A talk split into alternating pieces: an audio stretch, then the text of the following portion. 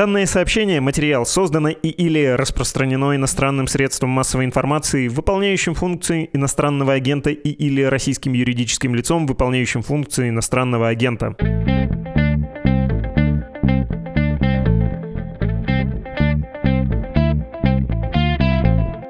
Здесь Иван Курила, американист, профессор Европейского университета в Санкт-Петербурге. Здравствуйте, Иван Иванович.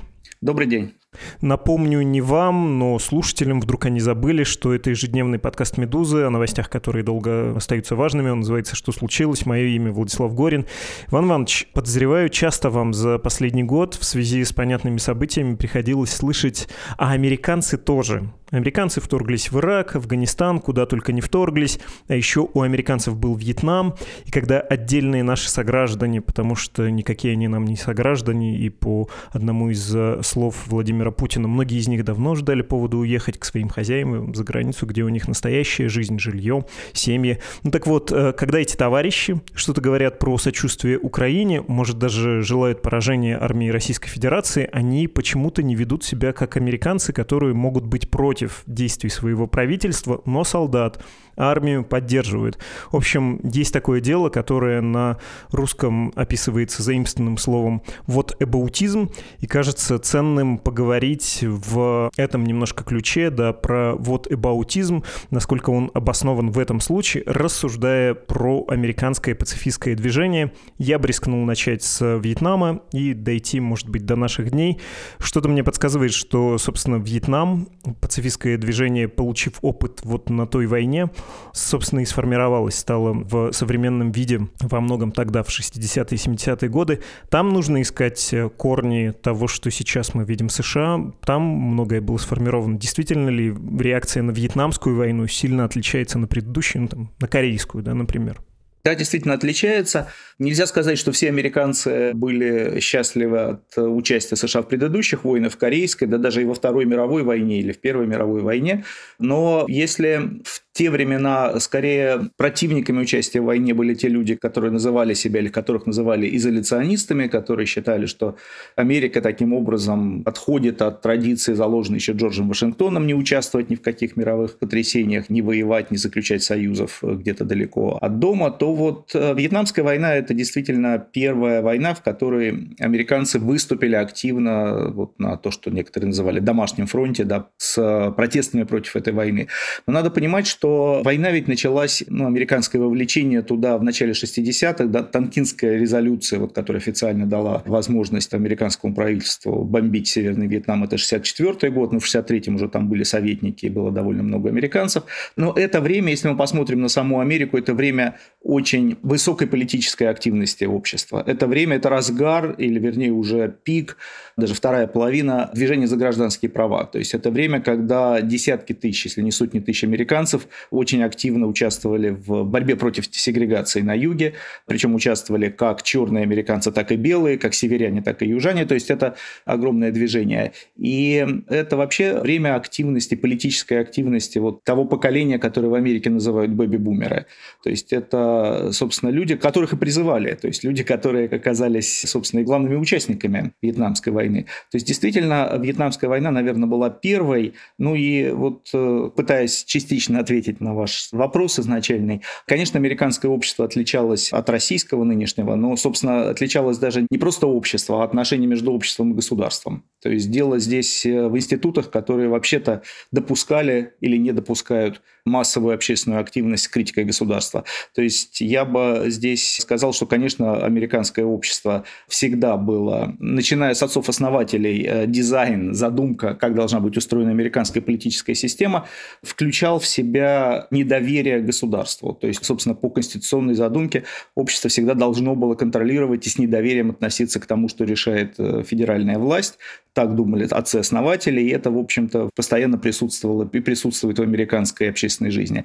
То есть в этом смысле в России ничего подобного не было и нет сейчас. И, соответственно, предпосылки, там, сказать, общественной возможности для проявления антивоенного движения были. И тем не менее, собственно, до 1965 года массового общественного антивоенного движения не было. То есть практически первые два года войны Америка еще не очень понимала, что ли, или входила в это понимание того, что вообще происходит. Очень интересно про то, как изменилось отношение к Вьетнамской войне, как она стала непопулярной, как поменялось настроение общества и избирателей. Но я на полшага назад все-таки хочу с вами вернуться. Можете все-таки объяснить, как это случилось в американском обществе в 20 веке? Вот почему Вьетнам стал такой переменой? Что, помимо того, что вот этой энергии борьбы за гражданские права присутствовало?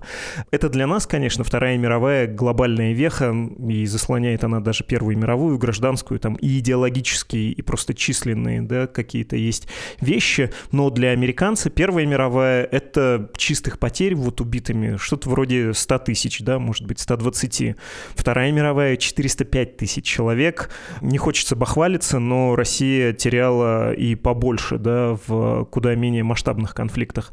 Корейская — это в районе 50 тысяч человек погибшими, и вьетнамская, ну, тоже примерно 50-60 за несколько лет в очень протяженный период. Вот с точки зрения американца это все-таки существенное изменение оптики, когда на корейскую мы еще идем, да, ну как, мужчина должен служить, отец служил, дед служил, на наше время выпала корейская, а на вьетнамскую мы практически родину придаем. При всех вот этих э, вещах, связанных с изоляционизмом.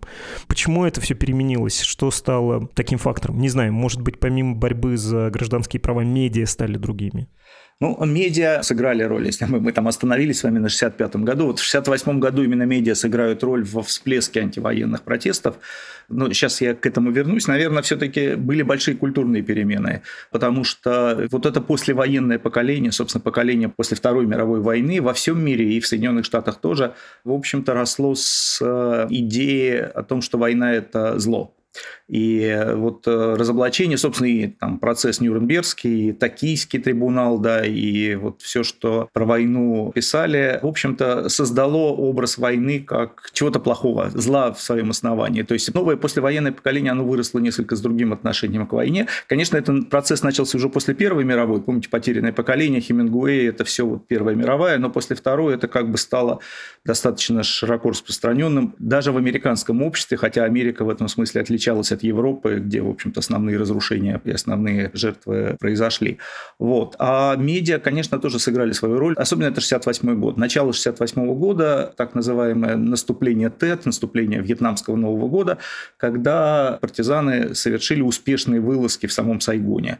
То есть, казалось бы, далеко от линии фронта, где было очень много корреспондентов, очень много фото тележурналистов американских, которые считали, что они находятся в глубоком тылу.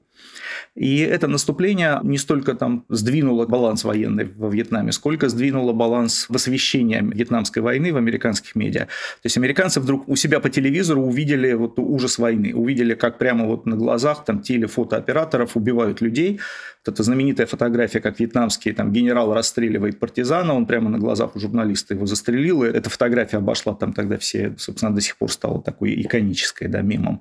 И для американцев это было шоком, потому что, во-первых, многие задались вопросом, а зачем вообще там Америка, то есть зачем вот в этой непонятной гражданской войне далеко от американских берегов участвуют в этом американские военные, то есть вот эта жестокость, да, вот вьетнамцы убивают вьетнамцев на этой фотографии, ведь так это выглядело. Зачем американцы там в этом всем участвуют? Во-вторых, стало понятным, что ничего о скорой победе не говорит. То есть о том, что война вот-вот закончится победой, вот-вот, значит, наши там войска совершат то, для чего они туда отправлены, и вернутся домой. Нет ничего подобного вот в Сайгоне во всю партизанская война полыхает. То есть всему этому конца не видно. И это, конечно, было мощным таким разворотом массового общественного движения против войны. Если до 68 года все-таки в основном активисты, левые активисты, студенты, вот те самые участники движения за гражданские права, собственно, Мартин Лютер Кинг успел выступить с осуждением войны во Вьетнаме то после 1968 года это движение становится массовым. А тут еще через год начали лотерею, то есть там призыв был, по-моему, по 40 тысяч человек, что ли, они вместе призывали. Вот, а тут ввели лотерею для призыва, и масса американцев призывного возраста побежали в Канаду. То есть это массовая такая миграция от мобилизации, вот от лотереи, по которой кто-то мог попасть, и массовое уклонение от участия в войне. Это тоже феномен этого времени. Знаменитые люди, знаменитости американские высказывались против войны, и и Кассиус Клей, да, который Мохаммед Али уже к этому времени тоже демонстративно отказался служить, его даже приговорили, там попал под уголовный суд. То есть это все феномен как раз связанный, ну, 68 год. Но, понимаете, 68 году война, даже уже официальная, Станкинская резолюция уже идет три года. То есть э, вот пока американское общество осознало вообще, что происходит, осознало, что можно выходить куда-то на улицу, прошло очень много времени. То есть это действительно не такая быстрая история. И еще один, 68 год, это же пик еще контркультуры. То есть это вот опять, это то же самое поколение. Поколение, которое воевало во Вьетнаме, которых отправляли воевать, и поколение хиппи, поколение там Вудстока, да, и всякой контркультуры музыкальной даже, это все одно и то же поколение. Это поколение очень активное, гиперактивное, оно большое, это, да, бэби-бумеры, оно большое количественно. Вот то, что тогда выразилось в протестах против войны во Вьетнаме, выразилось вот в этой массовой общественной активности, оно, кстати, никуда не ушло. То есть это поколение, когда через 20 лет оно пришло к власти, то оно ее никуда не отпустило. То есть, посмотрите, к этому поколению относится президент Соединенных Штатов, начиная от Билла Клинтона. Билл Клинтон 46 -го года рождения. И вот за исключением Барака Обамы до сих пор у власти это поколение. То есть Билл Клинтон, Джордж W. Буш, Дональд Трамп вообще ровесники. Они там в течение одного месяца родились в 46 году. Байден чуть-чуть старше, но это тоже поколение, которое во время Вьетнамской войны было той самой молодежью. Они не все участвовали там, или кто-то не участвовал совсем в этих антивоенных протестах, но они принадлежали к этому гиперактивному поколению американцев, которые вот политизировались вот в той самой ранней юности, на волне вообще конфликта по поводу Вьетнамской войны, потому что не все протестовали, было, и те, кого Никсон назвал тогда молчаливым большинством, то есть это вот выступают какие-то маргиналы, да, молчаливое это большинство поддерживает правительство. Но вот это все было. Кстати, когда он так сказал, это только подогрело конфликт на улицах.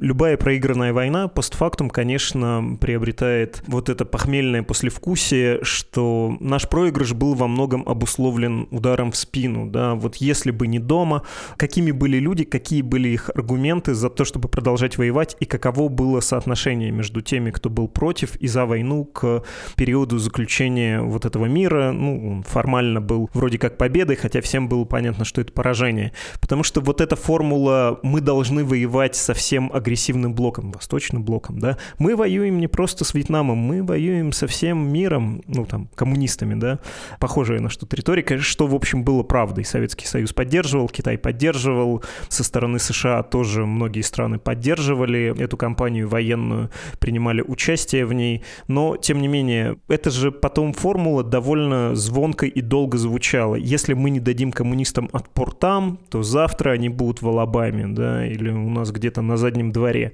Как удалось вот эти голоса заглушить, что ли? Ну, это была изначальная формулировка в начале войны. Собственно, первые американские военные советники отправились во Вьетнам еще при президенте Кеннеди, а Кеннеди, как мы помним, говорил о новых рубежах. Вот один из этих рубежей это было как раз противостояние экспансии коммунизма. И Линдон Джонсон, при котором основная эскалация происходила, как раз шел просто по этому же пути. И, собственно, его главная формулировка того, ради чего американцы воюют во Вьетнаме, это, да, не допустить дальнейшего расширения коммунизма. Одним из последствий того, что антикоммунизм был такой важной частью провоенной пропаганды, стало то, что среди студентов, э, настроенных антивоенно, распространились левые настроения. То есть вот э, в качестве протеста. То есть а должны ли мы действительно так против левых, против коммунизма бороться? Это моменты, когда, ну, не знаю, вот знаменитые артисты там голливудские поехали во Вьетнам сами, в Северный Вьетнам, да, то есть был такой, ну, какая-нибудь Джейн Фонда, да, и это были истории, когда антивоенные активисты одновременно становились левыми. А Никсон, сменивший Джонсона, он с одной стороны там обещал эскалацию, говорил о молчаливом большинстве, а с другой стороны стал искать выход из этой ситуации, стал искать выход из э, войны. То есть понятно, что хоть там и меньшинство на улицах, но это меньшинство на улицах подрывает политическую легитимность президента и его шансы там на следующих выборах. Поэтому Никсон искал разные пути. С одной стороны пытался протестами разобраться, протесты каким-то образом подавить.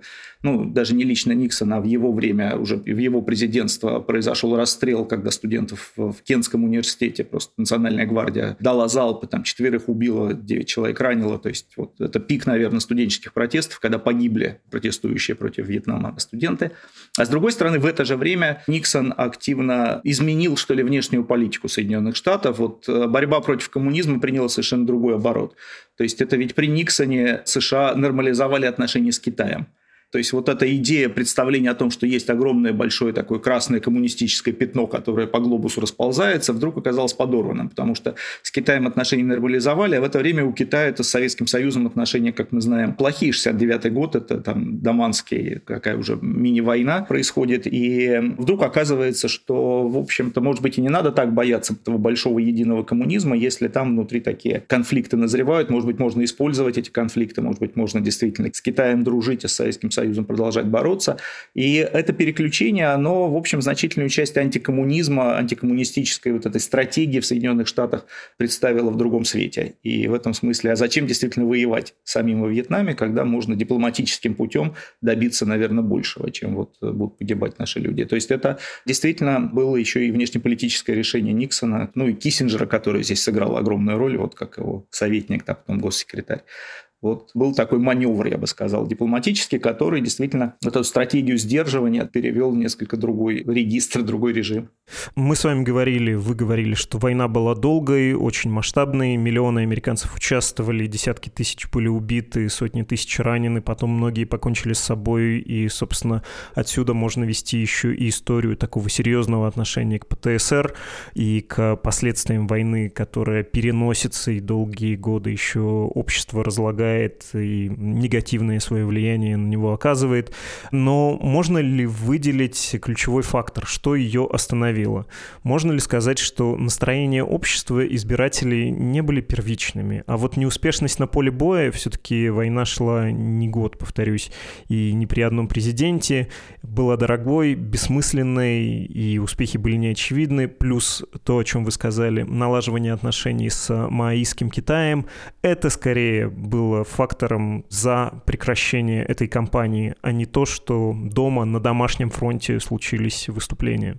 Я думаю, что это взаимосвязанные вещи, и нельзя говорить об одном в отрыве от другого. Но, кстати говоря, вот о ветеранах, там, вернувшихся от ПТСР, одним из очень мощных, на самом деле, факторов к разрастанию антивоенного протеста стало создание организации ветераны Вьетнама против войны. То есть, когда люди, некоторые в инвалидных колясках, вот собирались тоже на демонстрациях и рвали, выкидывали свои медали, полученные за Вьетнам публично, там рвали какие-то документы, благодарности. И вот этот момент произвел очень большое впечатление. То есть, люди, которые воевали, которые там пожертвовали здоровьем своим, потеряли там, не знаю, руки, ноги, публично протестуют против того, что их отправили на этот фронт. Вот это было сильно мощным, на самом деле, воздействием. Ну, а что касается поражения и внутреннего, они были взаимосвязаны. То есть, наверное, если бы война была молниеносной и успешной, не было бы антивоенного движения. А с другой стороны, если бы война продолжалась долго, но мощного антивоенного движения не возникло, ну, знаете, вот американское присутствие в Афганистане продолжалось 20 лет. Вот я бы сказал, вот это скорее такая модель. Вьетнамская война была короче, но гораздо более кровопролитной для американцев. И вот против присутствия в Афганистане такого массового движения не было. То есть, да, критика присутствия была все это время, но никаких таких массовых протестов, сравнимых с тем, что было против Вьетнама, не было. И вот война 20 лет продолжалась, наверное, еще могла бы тянуться. То есть, присутствие американцев в Афганистане. Вот Байден решил вывести в позапрошлом уже году войска потерял еще какие-то там баллы популярности на том, как это было сделано, но тем не менее закончил. Так или иначе, противоенное движение ускорило такое решение, потому что понятно, что массовые постоянные волнения на улицах для американского политика – это очень важный фактор к выборам, очень важный фактор того, как отнесутся избиратели. То есть эти движения, причем к ним по-разному можно относиться, можно пойти на уступки, а можно их как-то успешно подавить, это тоже, наверное, вот молчаливое большинство поддержит, если спокойствие и порядок установлены. Но вот в Соединенных Штатах все-таки иногда проще решить проблему, чем пытаться подавить протест против чего-то, особенно когда он такой массовый. Но на самом деле обе опции, что ли, были на столе, и Никсон пытался как бы двигаться по обоим направлениям. Ну а потом тоже в разгар, там еще один был сюжет, связанный с антивоенными протестами, публикация бумаг Пентагона, которые тоже открыли и манипуляцию, и обман, и нарушение каких-то договоров, и то, что военная пропаганда врала американцам, то есть это вот все подорвало вообще доверие к государства. Вообще говоря, конечно, результатом вывода войск из Вьетнама американских и последовавшего поражения Южного Вьетнама для американского общества были довольно тяжелые, потому что тут еще на это наложилось еще два сюжета почти одновременно с окончанием Вьетнамской войны цены на нефть, помните, поднялись несколько раз, и американская экономика упала в огромный кризис экономический, многие заводы встали, безработица, то есть самый большой кризис со времен Великой депрессии. И еще потом Уотергейт, когда Никсон, собственно, ушел в отставку из-за скандала. То есть одновременно американцы разочаровались в американской военной силе, то есть вот эта самая мощная армия не смогла победить там Северный Вьетнам какой-то. Американцы разочаровались в силе своей экономики. Самая мощная экономика пала жертвой решения нескольких арабских стран, то есть Организации стран-экспортеров нефти. А самая лучшая политическая система, она оказалась, вот произвела Уотергейт, произвела Никсона, который все нарушил. То есть это такое массовое разочарование в собственном обществе, из которого потом Америку долго пытались вывести. Сначала Картер, у нее не получилось, потом Рейган. Ну и Рейгану вроде бы удалось, это ему еще Горбачев помог, да, и к концу 80-х вроде американцы восстановили уверенность в себе. Но лет 15 американское общество было совершенно в депрессии. И вообще, если бы спросить американцев в середине 80-х про перспективы там, нового участия в большой войне, то, я думаю, там 90% бы сказало, что никогда и ни за что. А вот после Рейгана это снова стало возможным. Про это тоже спрошу непременно, но хочется, собственно, про вот аутизм. Если посмотреть на историю 60-х, 70-х годов в США, собственно, этой военной кампании, много сравнений поверхностных, необоснованных, но все же напрашивается. Можно найти и ограничения свободы прессы во время войны. Вы сказали про публикацию доклада о войне при Никсоне, который был, в смысле, доклад написан при предыдущем президенте, и судебное преследование активистов, несогласных с войной, звезд звезд, массовое бегство мобилизуемых и уклонение от службы в стране на букву К, и это не Казахстан, это Канада, вы про это говорили, хотя другие страны тоже, да, были, в том числе довольно экзотические. Наконец, были митинги, которые не смогли остановить войну, все-таки поход на Вашингтон отстоит от конца войны на годы. Что еще из похожего? Варварский характер войны, иногда это варварство было, собственно, от отчаяния, да, не было беспилотников, но было химическое оружие и всякие жуткие такие вещи типа напалма. И резонер в этом месте воскликнет «И что? Где трибунал? Где признание всем миром американцев париями? Где требование гражданам США признать коллективную ответственность за преступление своего демократически избранного, кстати, демократически избранного, не авторитарного, подотчетного правительства? What about? Ну, начну с того, что для американского общества, вот внутри американского общества, любое политическое решение является нормальным предметом для оспаривания и для дебатов. То есть эм, государству, политическим лидерам зачастую не хотелось бы, чтобы их решения оспаривали, но это, в общем, зашито, что ли, в устройство американской политической системы. Поэтому и протесты нормальны против любого, тем более такого серьезного политического решения, и оспаривание через суды каких-то решений, и расследование действий там, выше должностных лиц или военных преступников. То есть вот Сонгми, да, это деревня, которую спалили во Вьетнаме, потом, в общем, пришла к осуждению там, лейтенанта Келли.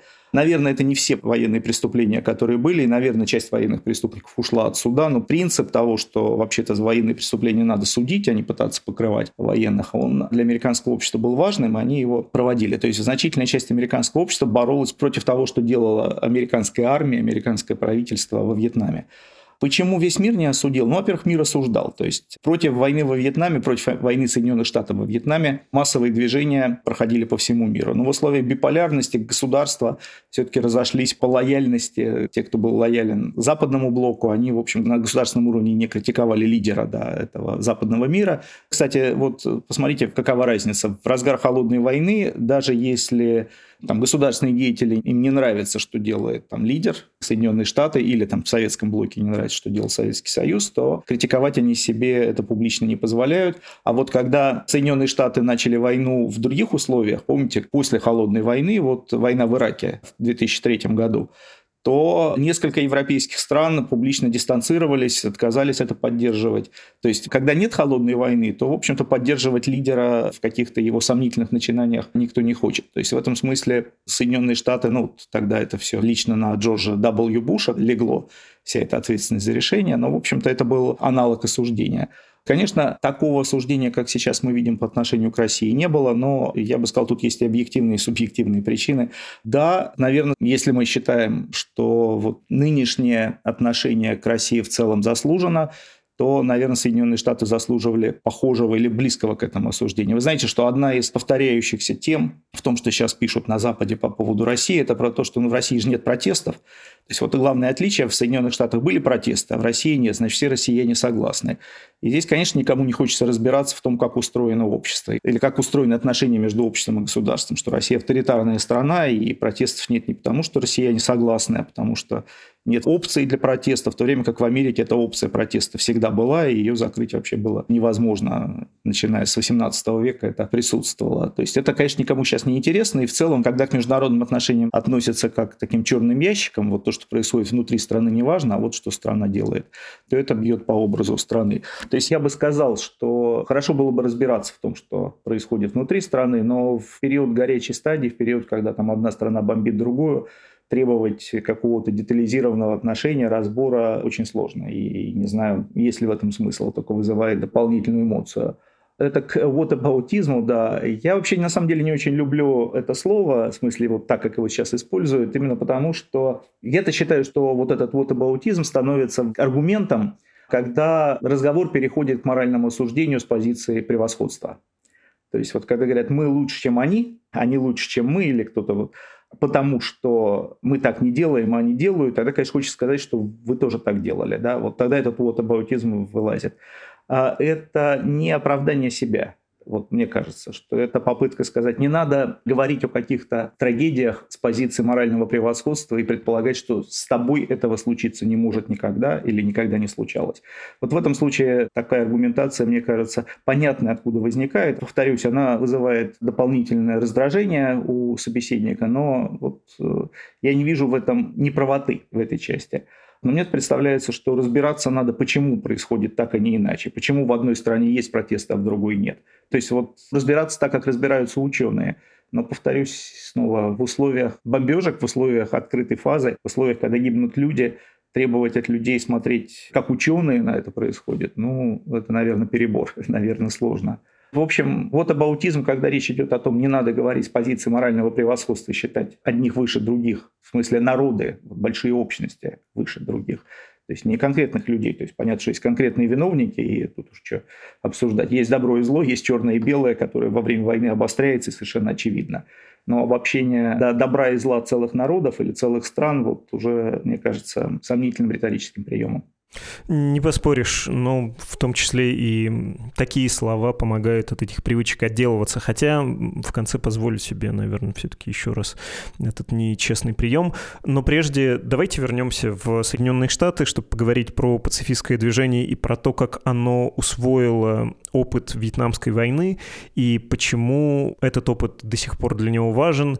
Опять же, можно вспомнить Афганистан, Ирак. Я говорю только про большие конфликты с сравнительно большим участием американских солдат э, вот непосредственно в стране вторжения. Каким образом теперь американское общество и американское правительство изменило подход к войнам? Ну, кроме того, что масштаб уменьшен, технологичность повышена, добровольность армии отсутствует, нет никаких лотерей, да, которые могут э, привести общество во фрустрацию и вызвать массовый протест. Как, в общем, были усвоены уроки? Скорее так можно даже сжать этот вопрос. Вы, собственно, перечислили основные решения, которые на государственном уровне сделаны. Действительно, армия теперь целиком профессиональная в Соединенных Штатах, нет призыва. Это сильно убрало вот часть мотивации для протестов. Я, знаете, я как раз в 1990 году, в конце 90-го года, семестр провел в Кентском университете, вот том самом, где расстреляли студентов в 70-м, то есть через 20 лет. И это было время, когда, помните, Ирак вторгся в Кувейт, и начиналась подготовка к буре в пустыне, вот к новой войне. И я помню, что студенты Кента протестовали. То есть там люди вот выходили, ложились на центральную площадь этого кампуса в черных мешках, изображая тела уже погибших, еще что-то. Но в целом там настроение было такое, почему протестуют так мало? Почему нынешнее поколение такое апатичное по сравнению вот с теми, кто 20 лет назад здесь выходил? Почему мы вот слово апатичное я помню, апатичное по сравнению с теми, кто был тогда? Действительно, еще, конечно, речь и о смене поколений. Ну, то есть, в целом, 60-е годы в Соединенных Штатах – это годы горячего противостояния по очень многим направлениям. Конечно, движение за гражданские права задало такую активизацию протестов, что это, в общем, сыграло роль в том, как шли протесты вьетнамские. Но и Соединенные Штаты после Вьетнама таких масштабов войн не вели. То есть Вьетнамская война была последняя огромная война. После этого американцы использовали армию много раз в разных регионах мира – в таких масштабах, ну, ближайшая, наверное, следующая будет война в Ираке, и отношение к ней в Америке, кстати, достаточно плохое, я бы сказал так. То есть не такое, как Вьетнаму, только, наверное, потому, что там меньше людей погибло, в смысле, меньше американцев погибло, иракцев-то погибло тоже довольно много. Но вообще отношение к иракской войне довольно сомнительное. Нет еще мемориала погибшим в иракской войне. Вот предыдущим войнам всем есть мемориал. Но вот э, в целом изменилось и государство, изменилось отношение государства, и в каком-то смысле изменилось общество. Хотя мы же вот видели, что когда Трамп шел в президенты, ну и, собственно, когда он стал президентом, одним из направлений его политики, которым проговаривал постоянно, было то, что надо уменьшить обязательства Соединенных Штатов в остальном мире, надо вывести войска, надо меньше участвовать в этом всем. И это было частью его популярности, то есть это было одной из причин его популярности. То есть, вообще говоря, в американском обществе есть недовольство гиперответственностью за остальной мир – Насколько это недовольство, какие проценты там населения оно охватывает, мне сказать сложно. Наверное, были такие опросы, просто у меня нет их в голове сейчас. Вот, но оно присутствует. Оно присутствует. И, конечно, каждый раз, когда кто-то из американских президентов принимает решение об использовании войск, то тут две. С одной стороны, есть такой бум поддержки, потому что патриотическая общественность э, сразу считает, что надо поддержать верховного главнокомандующего, а с другой стороны, бум протестов, потому что другая часть общественности считает, что это в очередной раз повторение Вьетнама. То есть слово «вьетнамский синдром» стало распространяться и на ветеранов других войн, и на общественную реакцию по поводу других войн. Но американское общество пережило в каком-то смысле вот острую фазу вьетнамского синдрома, те 20 лет, когда оно ни в чем не участвовало, то есть между серединой 70-х и вот 90-ми годами. То есть в тот момент казалось, что американцы никогда больше нигде не будут разворачивать военную кампанию большого масштаба. Но вот после этого уже случился Ирак, случился Афганистан. Это уже явное преодоление, то есть момент преодоления вьетнамского синдрома. И что интересно, во главе Соединенных Штатов в это время были люди из поколения вьетнамского протеста. То есть вот именно они, собственно, и ну, Буш, да, младший, в Америку в эту сторону и развернул. Интересно, как это меняется в США и вне зависимости от партийности. Да? Ветеран Второй мировой Кеннеди, в общем, начал тот же Вьетнам, про Кубу промолчим, а Никсон, вроде бы республиканец, такие у нас обычно представления, что это ястреб бы закончил. У Буша были мессианские совершенно идеи, и он начал Ирак, а закончил не Обама, такой, казалось бы, голубь, при нем еще и Ливия, да, кажется, была и Сирия при нем, а заканчивать предлагал Дональд Трамп, хотя в итоге видимо, при нынешнем президенте, да, мы увидим окончание этого цикла. Я вас хотел спросить еще напоследок тоже про такой вот об аутизм, конечно же, но связанный с общественными настроениями. И после Вьетнама, и после Ирака масса солдат этих неправедных войн сделали карьеру, буквально политическую. Самый главный пример, ну, на мой скромный вкус, это вообще-то один из лидеров Соединенных Штатов, уже покойный, у которого был очень даже реальный шанс стать президентом, Джон Маккейн. Пять лет провел во Вьетнаме, в плену. Его героический миф в том, что он не сдался, не сказал ни одного дурного слова про свою родину, стоический такой буквально римский назидательный сюжет, при том, что его отец, в смысле Джон Маккейна, высокопоставленный военный, мог похлопотать за сына. И внушительная часть страны говорила, и, наверное, до сих пор готова сказать, да, Джон герой. Война может быть какой угодно неправедной, но это наш воин, наш парень, наши парни. И при встрече во время иракской кампании тоже вполне себе в магазине или в супермаркете где-нибудь на улице в США могут человеку в форме сказать спасибо за службу. А теперь представим Россию. Сказал бы про наших парней кто-то такое? Кто-то вообще произнес бы наши парни? Ну вот Кучера произнес, и все сразу такие, о, ну ты, конечно, и дурачок. Вы понимаете, что я, конечно, играю в адвоката дьявола, но хочется, чтобы вы объяснили, почему для американцев солдат даже с неправедной войны вернувшийся, это наш парень, а не как в случае с отечественниками, да и чего греха таить, со мной лично, уеду за границу и оттуда буду говорить оставшимся, что они провалились как нации и должны покаяться. Ну, то есть в США ничего подобного невозможно представить в мейнстримном СМИ, и тем более из уст политика, который претендует хоть на что-то. А, знаете, я бы сказал, это моя гипотеза, я вот специально не изучал эту тему, но мне кажется, что это тоже один из уроков того, что случилось после Вьетнама. Потому что как раз людям, вернувшимся из Вьетнама, они как раз слышали что-то подобное, что мы вас туда не посылали, что эта война была неправильная. И вот вьетнамский синдром, и потом всякие фильмы вроде, не знаю, Рэмбо, если кто помнит из старшего поколения, да, про вьетнамского ветерана, который вот столкнулся дома с непониманием. Это все вот часть вьетнамского синдрома, если его не как ПТСР вот воспринимать, а общественный синдром вот неприятия людей. И в каком-то смысле это было уроком. То есть э, само по себе отношение общества к ветеранам было отрефлексировано на следующем этапе. Собственно, и фильмы Рэмбо, они тоже про это, про рефлексию общества. Подождите, говорят, ну вот люди, которые воевали, они лично виноваты, тех, кого тем более призвали по призыву и отправили, насколько их ответственность здесь велика и вот их сюда отправило государство. И это было частью понимания разделения ответственности на политическую ответственность тех, кто начинает войну, и, в общем, людей, которые воюют. Ну а другая сторона, конечно, в Америке всегда было много патриотизма. В Европе, кстати сказать, нам по любым опросам показывает, что в Америке больше патриотов, чем где-либо в Европе там, или даже в Восточной Европе. Это такая традиционная американская вера в себя, вера в том, что они всегда на правой стороне истории, по большому счету. И, в общем, в этом смысле патриотизм там большой. Я сам во время Иракской войны видел, как там по большому аэропорту в США идет группа военных куда-то, и начинает весь аэропорт, начинает им аплодировать просто. Вот они проходят, а им начинают хлопать. То есть это такой совершенно трудно представимый в России, но я думаю, что трудно представимый где-нибудь во Франции или Германии, там тем более сюжет. Это такой чисто американский сюжет. И но для того, чтобы его разобрать, надо, наверное, отдельно долго разговаривать, как устроено американское отношение к своим военным и к войне в целом. Ну а в России, в дополнение к тому, что масса людей считает войну несправедливой, неправильной, трагедией не только для Украины, понятно, что для украинского, но трагедия для российского общества, тоже считает, конечно, отношение к военным, я бы сказал, сложное по меньшей мере, а к этому добавляется то, что люди следят за новостями, в которых то уголовники, которых призывают и служат, становятся героями. То есть очень сложно. Я вот думаю, что для кадровых офицеров и профессиональных военных ситуация, в которой они теперь приравнены к уголовникам, которые вот кого-то убили, а потом оказались в рядах воюющих в Украине, она вообще сильно оскорбительная должна быть. То есть можно, наверное, относиться как к людям, исполняющим патриотический долг к кадровым военным. Тебя послали на неправильную войну, но ты воюешь, потому что это твоя там, задача защищать родину, и пусть отвечают политики. Наверное, такую логику можно представить, а вот ту же логику, применимую к уголовникам, которых призвали, потому что ты умеешь убивать, давайте пойдешь на фронт, вот совершенно невозможно. И вот это смешение в нынешнем, вот, мне кажется, потом еще долго будет аукаться, когда все закончится, очень долго будет аукаться на отношение к армии. Армии еще придется очень долго пытаться очиститься от того, что делают сейчас с ней российские политики.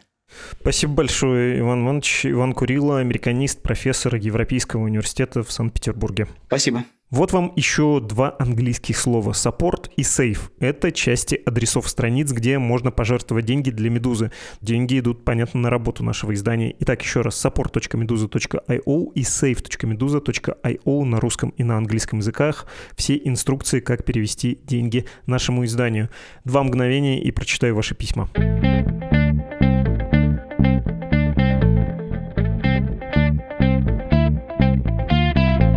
Вы пишете послание на ящик подкаст собакамедуза.io, и вот я их читаю. Анна написала, слушала сейчас выпуск про выборы. Вы имеете в виду про выборы 2024 года, куда, естественно, пойдет неизбежно Владимир Путин. Да, был такой. И удивилась тому, что эксперты удивлялись адаптивности общества. Мне кажется, это довольно очевидная штука. Шутки о том, что если введут расстрелы и нужно будет пошлину за пулю платить, то россияне пойдут очередь занимать в банк и прочие по интернету ходят годами.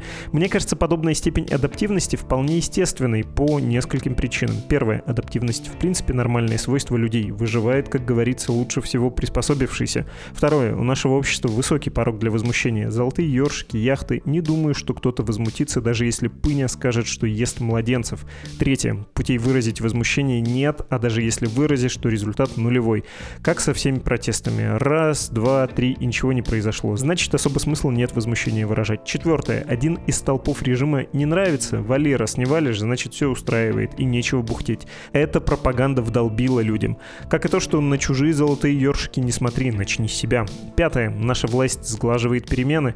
То есть не прям сразу говном кормит, а по чуть-чуть добавляет. Когда условия меняются медленно, приспособиться проще. Сначала повод кажется незначительным, чтобы бухтеть, потом тебе уже вроде нормально, чуть ухудшилось, но разница невелика. Если в прошлый раз не бухтел, то чего начинать и так далее, до дна которого нет.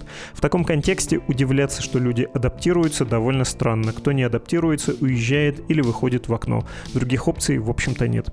Есть опция протест, вы почему-то ее не упоминаете, хотя я, конечно, с вами согласен, тут есть баланс риска, а еще предыдущий опыт и личный, и семейный, очень травматичный, он как бы подсказывает, сиди, не выпендривайся, лучше привыкни, сделай что-то сам, ты ничего не изменишь. Ну а также я бы за то, чтобы не бухтеть, добавил вот какую вещь. В России ведь странный такой баланс жизни, когда у тебя вроде немного всего, имущества, возможностей, но все же то, что есть, очень жалко потерять и очень трудно восстановить. Ты как будто не находишься в ситуации вот такого отчаяния, что больше нечего терять. Нет, тебе есть что терять, а, повторюсь, восстановить очень сложно. Как будто возделываешь какую-то очень прихотливую северную почву и не можешь позволить себе неконсервативные методы воздействия. В общем, согласен с вами, Анна, спасибо за письмо. Антон, я подсокращу его послание, написал, что у него есть совсем мечтательное предложение услышать Арестовича в подкасте. Вряд ли он согласится, хоть теперь и не на службе, но за спрос ведь не дают в нос. Ой, Антон не уверен, очень туманно все с войной. Хочется большой осторожности в этой теме, максимальной взвешенности. Подозреваю, что с Арестовичем может так не выйти, и потом он же каждый день и так говорит на YouTube, можно наслаждаться. Дмитрий написал нам тоже, предлагает про зерновую сделку, ее эффект э, по прошествии полугода. Поглядим, спасибо за идею. Вообще спасибо всем, кто написал нам письма, продолжайте это делать, пожалуйста. В конце каждого выпуска такая у нас теперь традиция. Я ваше послание зачитываю. Ну и напоминаю, Напоминаю, что «Что случилось?» подкаст о новостях, которые долго остаются важными, а вы — люди, которые всегда останутся важными для нас. Удачи и до встречи!